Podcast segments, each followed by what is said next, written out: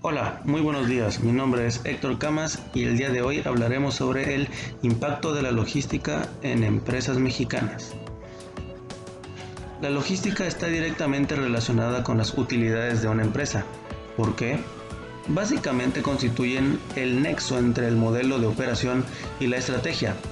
Hoy en día los clientes buscan productos de calidad, económicos y disponibles en el menor tiempo posible. Las organizaciones para atender dicha demanda recurren a sistemas y procesos que, además de la distribución y generación de vínculos comerciales, permiten el cumplimiento de las propuestas de valor.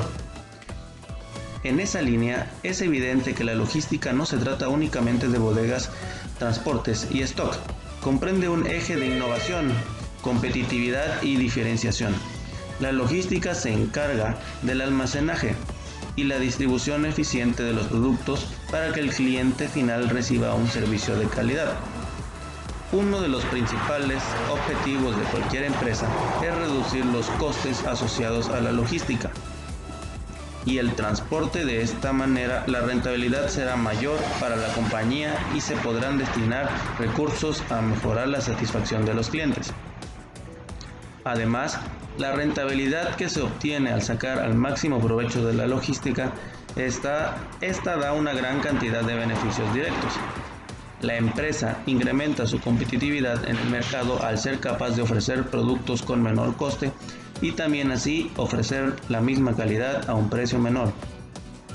Según las estadísticas de la logística, acapara entre el 60 y el 80% del coste de las ventas de una empresa Así pues, si las compañías centran sus esfuerzos en mejorar este servicio, tendrán la posibilidad de gastar menos dinero y esfuerzo y así dar más calidad para ser más competitivas.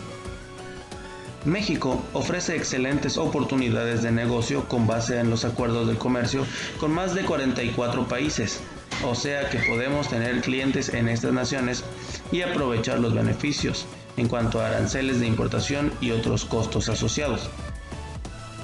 Para ello, es sustancial tener presentes elementos logísticos influyentes en los negocios como son la asociación de los proveedores de servicios logísticos y su capacidad de servicio a fin de entender el mercado. Esto ha sido todo por hoy, espero que les haya gustado este podcast. Nos vemos en el siguiente. Hasta luego.